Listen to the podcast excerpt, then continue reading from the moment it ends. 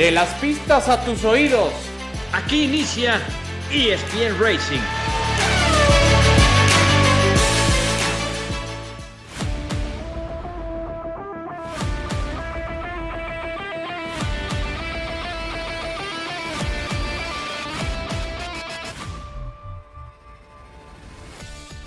Saludos para todos y bienvenidos. Estamos con mucho, con mucho gusto, Alex Pombo y un servidor Adalberto Franco saludándoles en la segunda temporada del podcast de ESPN Racing. Recuerde seguir este podcast si usted quiere estar bien enterado del deporte motor. Hablaremos, por supuesto, de lo que nos depara la temporada 2023 de la máxima categoría y tocamos también algunas otras categorías el rugido de los motores. Me da mucho gusto saludarte, Alex. ¿Cómo estás? Bienvenido, fuerte abrazo. ¿Qué tal, Adale? Y a todos ustedes. Y pues como diría mi abuelita, el tiempo se va volando y ya, como dices, a 15 días, increíble. Y la verdad es que tuvimos vacaciones de cierta manera, pero los equipos a marchas forzadas. Pues tu abuelita es muy sabia, tiene mucha razón, querido Alex se ha ido volando, se fue la temporada anterior así, en ese mismo tenor. Y, bueno, aunque te voy a decir algo, yo, como que sí esperaba ya, ya que empiece la Fórmula 1, ya que empiece, y otro fin de semana espeso sin F1. Bueno, finalmente aliviana mucho las presentaciones de los autos, ¿no? El mes de febrero marca, sí, para algunos el mes del amor y lo que tú quieras, pero en realidad lo, lo verdaderamente importante, Alex, de febrero es la presentación de los autos para la temporada 2023 de la Fórmula 1, ¿no? Sí, de acuerdo. Y sí, sí es mes del amor, porque yo estoy enamorado de las carreras y de la Fórmula 1, y, al igual que tú desde que somos niños. Entonces, vamos a dejarlo como el mes del amor, pero el amor a las carreras. Oye, y fíjate que, que es interesante porque, pues, eh, como eh, viéndolo en las redes sociales, cómo hay comentarios, diferencias de los que les gustan, los que no les gustan, y, y pues interesante, ¿no? Sí, como no. A ver, vamos entrando en materia, Alex, algo que a todos nos ilusiona mucho cada inicio de temporada es la presentación de los, de los autos para esta misma. Aunque no sé, siempre pasa, Alex, pero no sé si coincides conmigo, esta vez defraudó más de lo que nos tenía acostumbrado la presentación de los autos, porque muchos son solamente los llamados, eh, los libres, ¿no? Los, los diseños.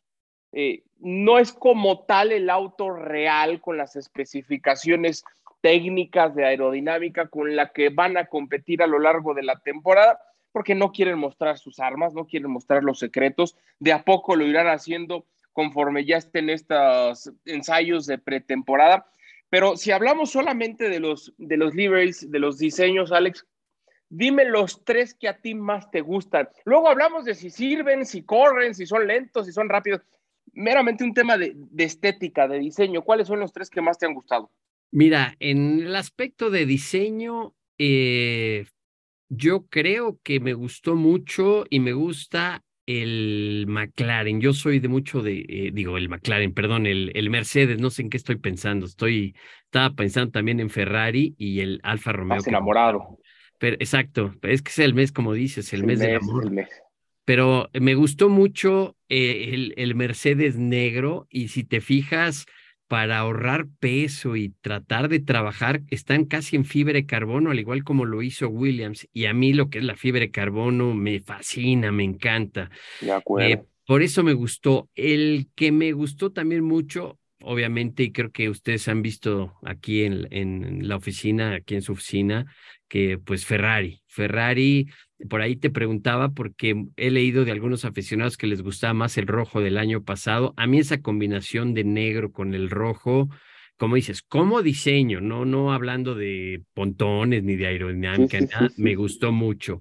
Y el otro que también me gustó mucho es Alfa Romeo. Siempre la imagen de Alfa Romeo eh, me ha gustado mucho. Inclusive ahorita que lo dices, no sé, igual pienses tú, ya que no cambian tanto los autos, deberían de traer algo, algunos diseños más, pues no sé. ¿Te acuerdas de ese Benetton que ganó en México? Sí, sí, sí, eh, eh, que era el verde con las banderitas y todo lo que sacaban, como que era, era, eh, pues no sé, más bonito ahora, como dices, por quitarle peso, por no complicarse la existencia, lo siento como muy sosos. No sé si me entiendan. Sí, sí, sí, sí, sí, de acuerdo. Eh, Hay, algo que, tú dijiste que para mí es clave y también me encanta, el color de natural, vamos a llamarle, de la fibra de carbono. Eh, tú lo sabes mejor que nadie, lo, platicamos acá en el podcast, pues tienen que estar batallando los equipos con el tema del, reglamento del peso, ¿no? Para no excederse y a la vez también para cumplir con los mínimos establecidos. Y resulta que la pintura, por más increíble que parezca, pues genera o tiene un peso. Entonces, ya desde la temporada pasada varios equipos venían dejando el color natural de la fibra de carbono para no agregar. Si no me equivoco, fue Ferrari, ¿no, Alex? El de la temporada pasada, que ya le, le, iba quitando un poco de pintura. Ferrari y, Williams, perdona, Ferrari y Williams. Inclusive la pintura que se utiliza es una pintura aeronáutica. Eh, así como, bueno, muchos de la tornillería, precisamente el diseño de la fibra de carbono que nació en Hércules, los que fabrican aviones, y John Barnard fue el que lo introdujo, etcétera, etcétera. Pero es una pintura mucho más ligera. Inclusive yo me acuerdo en mis autos de carreras, lo, eh, que poníamos eh, era pintura aeronáutica, obviamente más cara, para la Fórmula 1 no les afecta, pero es más ligera. Y también otro aspecto que nunca hablamos, es que lo tienes, lo pules muy bien y es una pintura que también te ayuda a que no tenga esa fricción con el, con el aire para poder eh, ganar esas milésimas de segundo. Así que como lo hemos platicado, todo influye en las carreras y en la Fórmula 1 más. Sí, y ahora Alex, como que se, se contagiaron más equipos de esa muy buena idea, al menos no, no nada más en términos de eficiencia para la resistencia del aire, lo que estás explicando muy bien, sino también temas de diseño, creo que, creo que queda muy bien. Tú me dijiste entonces Mercedes, Ferrari y Alfa Romeo, ¿en ese orden? En ese orden, exactamente, en ese orden. Yo, yo voy a poner en, en primer lugar el que tú pusiste en tercero. Yo no sé qué tiene el Alfa Romeo y, y ojalá que camine, porque esa seguramente va a ser lo más importante, que corra, ¿no? Pero qué bonito está, Alex. A mí de verdad es el, de todos es el que más me gustó. En primer lugar, Alfa. En segundo lugar, Ferrari. Y en tercer lugar, me gustó mucho, si me permite la expresión, el Ferrari 2.0 o lo que es lo mismo, el Aston Martin. Porque ya ves que, están copiando y, que se, robaron los planos, etcétera. Se parece muchísimo al, al Ferrari de, del año pasado en varios sentidos. A mí me gustaron mucho esos tres porque Mercedes y Red Bull como que nos han acostumbrado, ¿no? Quizá no varían tanto en ese diseño año tras año, aunque acá Mercedes vuelve a poner un, color oscuro, pero, pero a mí me gustó, el Ferrari luce espectacular, incluso no sé, tú que eres un especialista en eso, Alex, me gusta más el Ferrari de esta temporada que el del anterior, que de por sí era precioso, ¿no? Pero el de este está espectacular. Sí, sí, totalmente de acuerdo. Y fíjate que entrando en esa, en esa materia, va a ser muy interesante porque yo he estado pensando mucho, eh, eh, pues como dices, el trabajo que, que han hecho los equipos y, y, te pones a ver, Mercedes, Obviamente el cambio de reglamento es mínimo, como le dicen, tienen unos tokens para poder modificar de ese diseño original que cambió demasiado de la temporada 20, 1 a la 22, que sabemos cambió el tamaño de los neumáticos, de los rines o aros, como le llaman en otros países. Eh, eh, ahora es un mínimo lo que ha cambiado, pero vimos un equipo Mercedes que empezó a cerrar la temporada muy fuerte, le empezó a complicar la vida a Ferrari, le empezó a complicar la vida a Red Bull. Yo creo que Mercedes se va a meter muy fuerte este año. La pregunta es cómo va a estar McLaren. Creo que Alonso con Aston Martin también va a ser muy fuerte y qué temporada nos espera. Sí, de acuerdo. Yo hablando de sorpresas o de caballos negros, sí tengo que apuntar a lo de Aston Martin, sobre todo porque la temporada anterior, no sé si coincidas, como que defraudaron demasiado. Había mucha expectativa de lo que se pensaba, la evolución del auto, todo lo que se había dicho según que habían copiado a, Ferrari, etcétera, y no terminó por funcionar. No solamente no estaban en distintos grandes premios a mitad de tabla, muchas veces eran, eran de los últimos, considerando que Williams tiene una competencia particular, compiten contra ellos mismos, no para bien, sino para mal, lamentablemente, pero, pero no tenían esos resultados que se esperaba. Ahora hay mucha expectativa de lo que pueda llegar a ser el equipo, lo que puede ser el auto y el aporte, como bien señalas, de Fernando Alonso. Malas noticias, eh, Lance Stroll no va a ser parte de la pretemporada, tuvo un accidente en bicicleta y entonces se va a perder algunas carreras de estas eh, o estos ensayos de, pretemporada. pero está un Fernando Alonso no nada más con toda la experiencia, sino agregaría con toda la motivación. Yo, como que algo, algo me dice que Fernando tiene esta sed de revancha y muy probablemente veamos un muy buen año por parte del piloto español pensando en esa, en esa sorpresa. Para ti, si alguien puede dar esa campanada, ¿quién sería? Para mí va a ser Aston Martin con Fernando Alonso, que déjame decirte, yo no tengo nada contra Lance Stroll, me cae bien, pero no se pierde gran cosa, ¿eh? Que no esté en las prácticas. es el hijo del patrón, no seas así. No, no, sí, no le quito su mérito, tiene su mérito, pero de ahí a que digas, lo vamos a extrañar en estos días de prácticas de testing, que va a ser muy interesante porque te pones a ver, Fernando Alonso es un piloto que psicológicamente acaba a sus compañeros de equipo. Eh, Él sabe muy bien cómo atacarlos, pero como dices, es el hijo del dueño. Eh, no sé si en su contrato estipula en la cláusula 1324 que dice, a ver, Fernando, le vas a enseñar a Lance todos esos pequeños secretos. ¿Y sabes por qué? Y, yo sé que muchos lo quieren y lo queremos y es un tipazo como persona. Sebastian Vettel no es un piloto que desarrollara. Él quedó cuatro veces campeón con Red Bull, pero obviamente estaba en su mejor momento, estaba muy joven, tenía mucha hambre de triunfo, pero no es un piloto que desarrolle. Y creo que fue lo que le pasó a, Aston Martin el año pasado. Un Vettel que realmente ya no estaba a su máximo nivel, un Lance Stroll que no desarrolla porque lo sabemos y obviamente con Checo Pérez que estuvo ahí se veía esa diferencia. Entonces, por eso se va a poner muy interesante y estoy de acuerdo en este caso. Eh, Aston Martin, Fernando Alonso van a estar peleando por ahí y van a ser un dolor de cabeza para Mercedes, para Ferrari y para Red Bull. Ojalá que no sean los únicos, ojalá que Alfa Tauri también pueda estar cercano, insisto, lo de Williams, no que vaya a dar pelea ni mucho menos, pero que no esté tan rezagado. Lo mismo Alfa Romeo, ojalá que este auto tan, tan bonito pueda, pueda llegar a pelear en la parte media de la, de la tabla. Ojalá, Alex, que tengamos una temporada más pareja, ¿no? En todo sentido y en las distintas posiciones del circuito, no nada más los punteros, donde veamos no solo dos, sino tres o cuatro que estén peleando, que creo que va a ser el caso. Ya hablaremos más adelante, otro día, de la pelea que puede tener Verstappen con, Hamilton, con Leclerc, pero también ojalá y Sainz, también ojalá y Checo, o sea, que tengamos a varios peleando por las victorias, que tengamos a varios peleando por el podio y que tengamos a varios peleando realmente por una buena cosecha de puntos, ¿no? Ojalá que esta sea una temporada mucho más pareja. Sí, total, totalmente de acuerdo y, y, pues vamos a ver, como dices, que y sobre todo entre los equipos, ¿no? Pero ahorita, ¿qué te parece si hablamos un poco de Checo Pérez y cómo va a afrontar las cosas y todo lo que viene y además entre los equipos, Carlos Sainz, como dices, Leclerc, Hamilton y Russell, creo que va a estar calientito.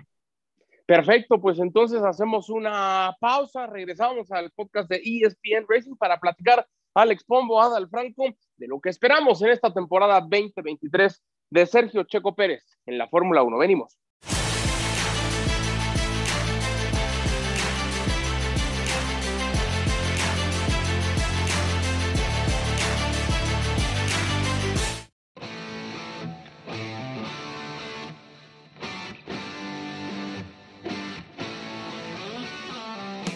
Estamos de regreso en ESPN Racing, el podcast de ESPN, donde estamos Alex Pombo, Javier Trejo Garay, que no está hoy, pero va a estar con nosotros, por supuesto, un servidor Alberto Franco con ustedes para platicar, Alex, de la temporada que le espera a Sergio Checo Pérez.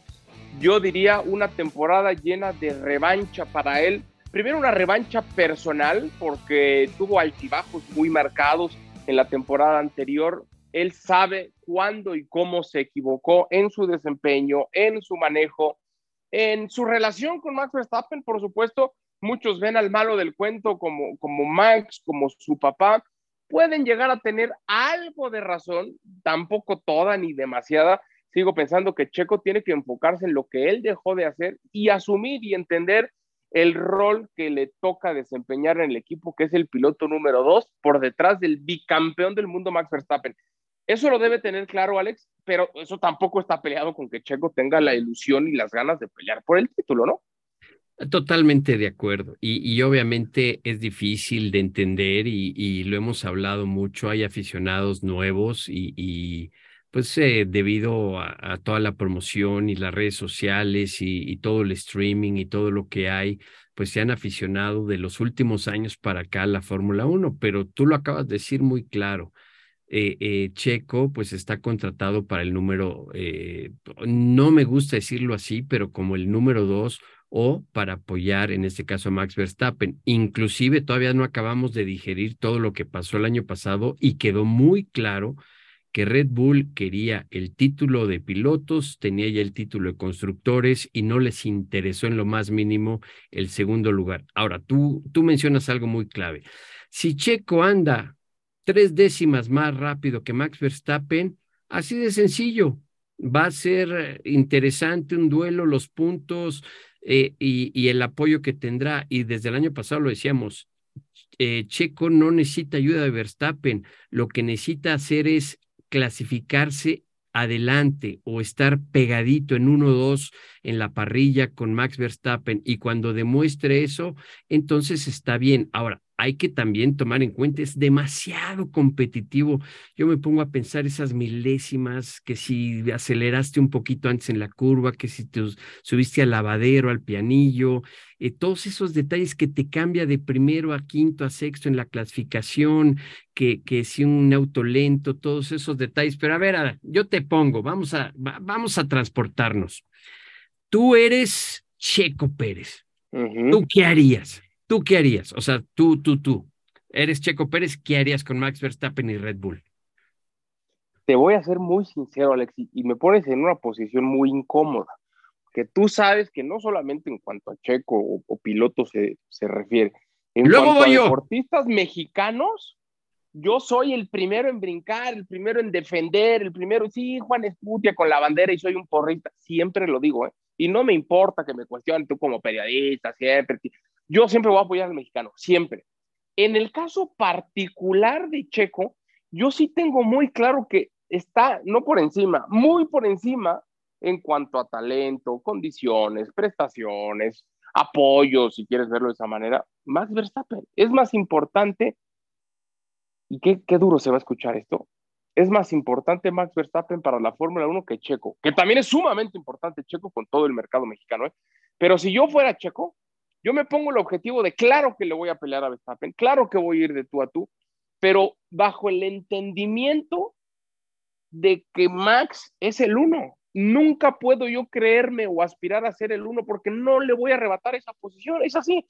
Y al contrario, si algún día Checo le llegase a ganar un campeonato a Verstappen, le tendría que dar todavía una mayor alegría, una mayor motivación, porque le ganó a pesar de ser el piloto dos del equipo. O sea, que le pelee de tú a tú, sí, que siga cooperando con el equipo, sí. Que se desquite de lo que le hizo Max en la temporada pasada, no. Que vaya con todo, Alex, pero sabiendo que es el 2. ¿Tú? Ahora, yo te puse en una posición incómoda, ahora yo me pongo en esa posición, pues no incómoda, pero sí adentro del asiento. Mira, yo realmente considero y Checo, pues ha sido claro, ¿no? Eh, tiene el contrato este año que 23 eh, y el 24, pues ya habrá que negociar, hablar para el futuro. Eh, pues yo te digo algo, yo iría por todo. Yo si, primero, como te digo, analizaría qué necesito para clasificar mejor, hablarlo muy bien con el equipo, porque al final el equipo también, si tú te lo echas encima, el equipo tranquilamente te puede eh, perjudicar. Tender la cama. Exactamente, eh, parece que no, pero sí se llegan a dar los casos. Entonces yo primero analizaría perfectamente bien dónde tengo que mejorar en la clasificación, que ha sido algo que le ha dolido toda la carrera a Checo en, en la Fórmula 1, porque estamos hablando desde Sauber, cuando pasó en McLaren, cuando era Racing Point o, Force India, Racing Point, etcétera, etcétera. Entonces, de ahí yo diría, a ver, ¿qué tengo que hacer? Ya una vez, si estoy pegado con Max Verstappen, yo llego por la parte interna o por afuera y tengo oportunidad de pasar en la curva 1 o 2, con permiso, yo paso y hazle como quieras. A lo mejor, obviamente, al equipo no le va a parecer, pero va a ser... Eh, mira, el automovilismo es tan especial y a ti que te gusta el, fútbol. En el fútbol, un jugador le da el pase al otro para que mete el gol y los dos lo festejan porque hicieron una gran jugada.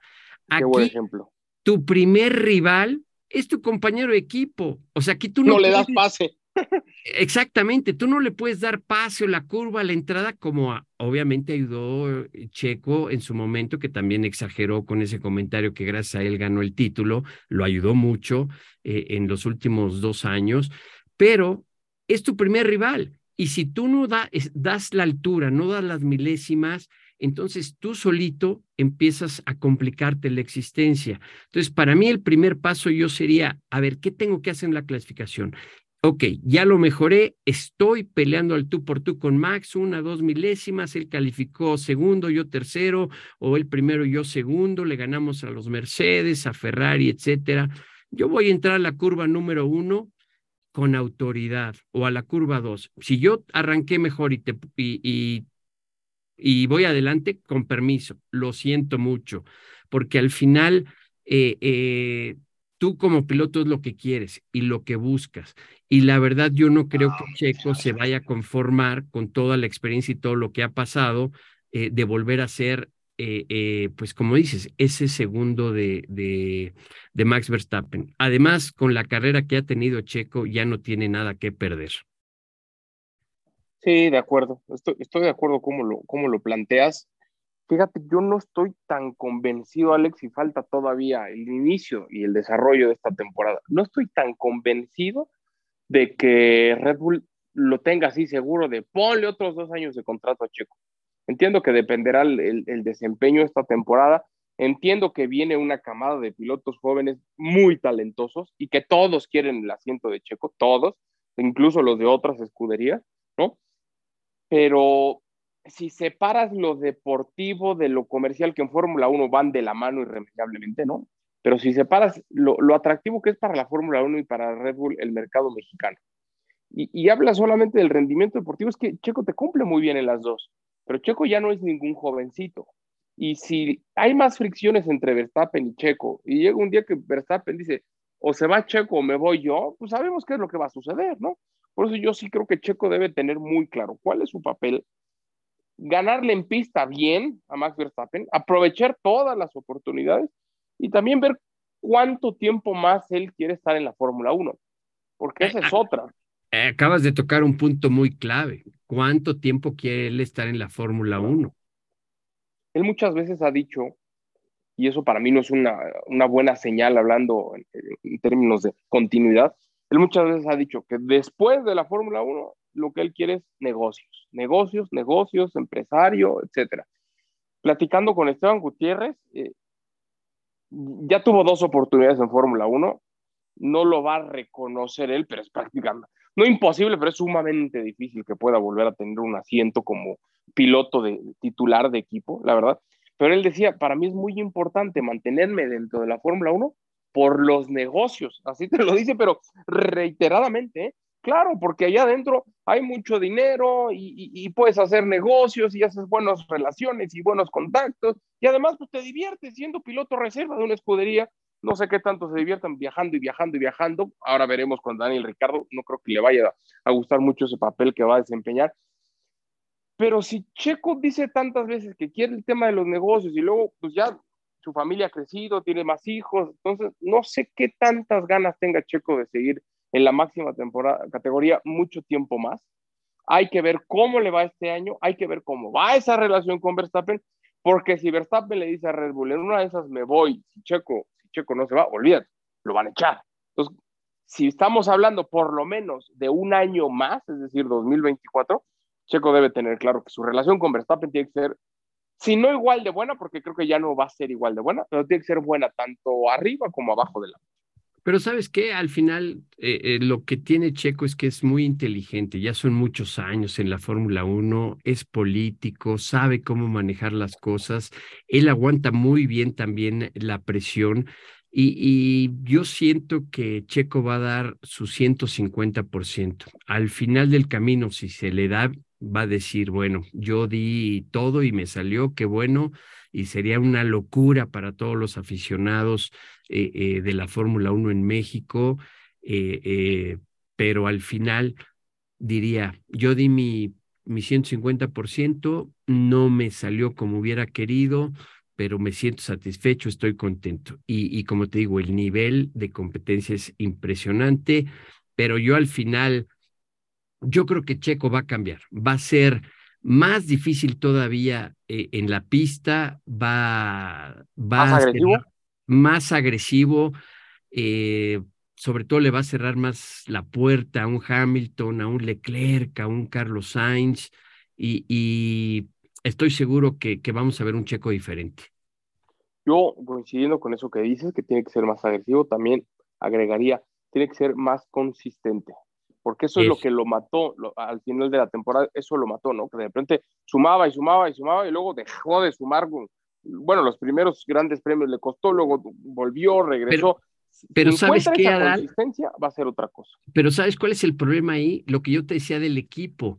Inclusive ahorita que hablamos hace un momento de las presentaciones, si observas el Mercedes, trae un piso muy diferente, a lo mejor pontones y todo sigue con la misma idea, eh, pequeños cambios en la tapa del motor o como tú dices, también los autos van evolucionando cada gran premio, pero al final se, se fue muy claro el año pasado cómo empezaron a desarrollar piezas que no eran eh, a favor de, favorables de, a su estilo de manejo. A, a, su estilo de manejo o también pues era, eran piezas que estaba probando precisamente para el cierre de temporada, para claro. Max, para una situación. Entonces, ahí es lo que yo te decía del equipo, porque Checo podrá dar el 150%, podrá ser agresivo, pero si el equipo te dice, a ver, vas a probar este alerón y ese alerón es una porquería, pues Checo va a andar a siete décimas o a un segundo. Entonces ahí es donde entra esa combinación, pero bueno, vamos a ver, es lo que le pone ese condimento al caldo, sí, o le pone esa salsita especial al guisado. Y, y, ya por último, Alex, también hay que ver la afectación que puede llegar a tener la penalización que tuvieron en el desarrollo del auto en el túnel de viento, ¿no? Hay que ver qué tanto, lo la multa económica, pues rompieron un cochinito que les sobraba y ya con eso pagan lo, del, lo de la reducción en ese túnel de viento, hay que ver qué tantas repercusiones pueda yo, llegar yo no a tener. Creo, ¿eh? no ¿Nada? creo. ¿Nada? No, nada. Yo estoy seguro yo que nada, que- porque además te voy a decir, el reglamento tampoco cambió tanto, como te decía, son tokens que tienen en los equipos. Claro, no es un auto tan nuevo. Modificaciones. Y Adrian Newey es un genio. Por donde ha pasado, Adrian Newey saca eh, autos rápidos. Yo sí creo que va a estar mucho más cerca. Y son dos cosas. Mercedes, con lo que ha evolucionado, va a estar más cerca de Red Bull. Y si bajó un escaloncito Red Bull, pues le va a pegar duro Ferrari, del que se hablan también tantas cosas y que seguro estoy, te van a dar muchas alegrías esta temporada, Alex. Pues tiempo de despedirnos con la invitación, reiterando que nos acompañe. Acá estaremos hablando de los grandes premios de la Fórmula 1. Alex Pombo, Javier Trejogaray un servidor Alberto Franco con ustedes todas las semanas para que nos acompañe, escuche, debata, platique con nosotros de lo que espera de Sergio Checo Pérez y de la temporada 2023 de la máxima categoría. Alex, te mando un fuerte abrazo, que tengamos una muy buena temporada a todo gas, como dicen algunos. Gracias, abrazo y saludos a Javier. Gracias y nos escuchamos en la próxima. Buenas tardes. De las pistas a tus oídos. Esto fue ESPN Racing